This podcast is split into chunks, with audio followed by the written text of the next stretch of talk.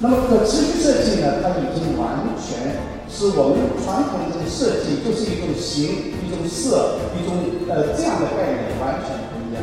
它实际上就是一种社会创新，设计师渗透到我们社会生活，呃，人们生活的所有的细节。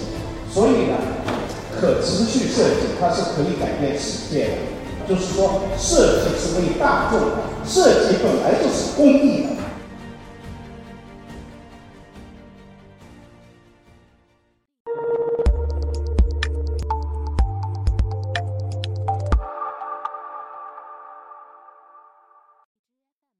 刚才在下面，呃，大家说到了希望工程，一开始就有非常好的设计。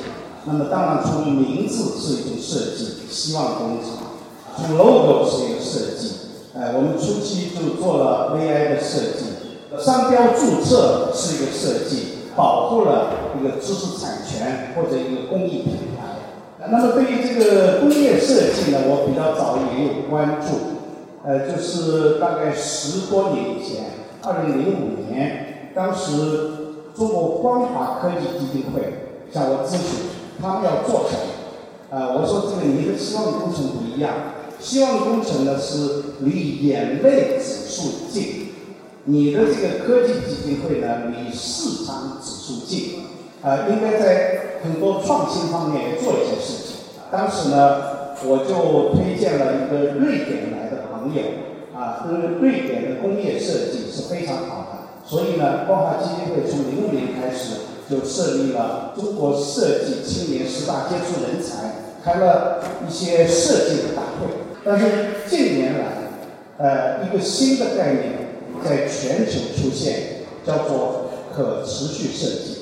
那么可持续设计呢，它已经完全。是我们传统的这个设计，就是一种形、一种色、一种呃这样的概念，完全不一样了。它实际上就是一种社会创新，就设计师渗透到我们呃社会生活、呃人们生活的所有的细节。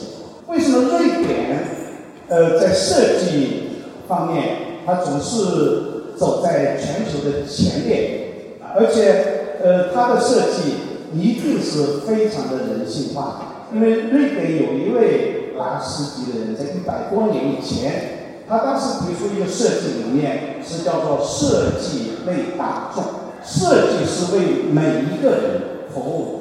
他们后来有了宜家，啊，我们到了宜家去逛的话，大家都流连忘返。那么关于可持续设计呢？呃，最近我们刚刚开过一个会。呃，就是今年中国社会企业与社会投资论坛，在这个大会上，我们请到了一位叫做国际可持续设计和创新联盟主席。他讲的就是一个社会创新。他讲的这个故事呢，是在英国，那么有一些老人，呃，他们是独居的。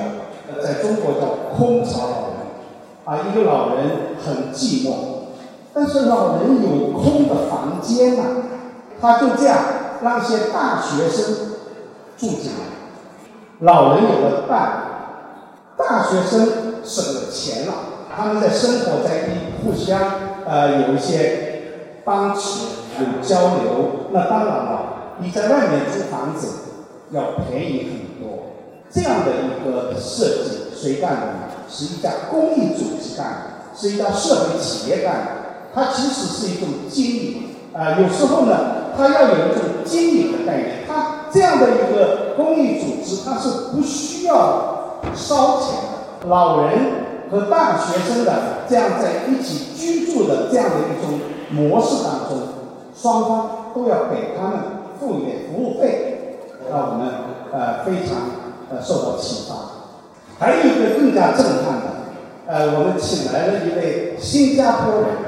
这位新加坡人呢，叫沈瑞华。他发明了一个什么东西？叫世界厕所组织，这是他干的。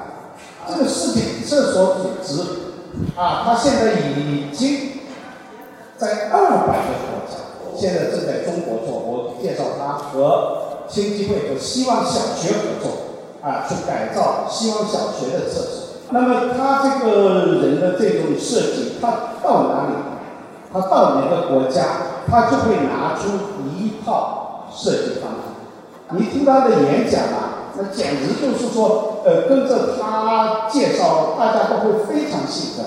甚至为了推广他的理念，他能够设计出啊自己的这个公益广告。这个公益广广告怎么做呢？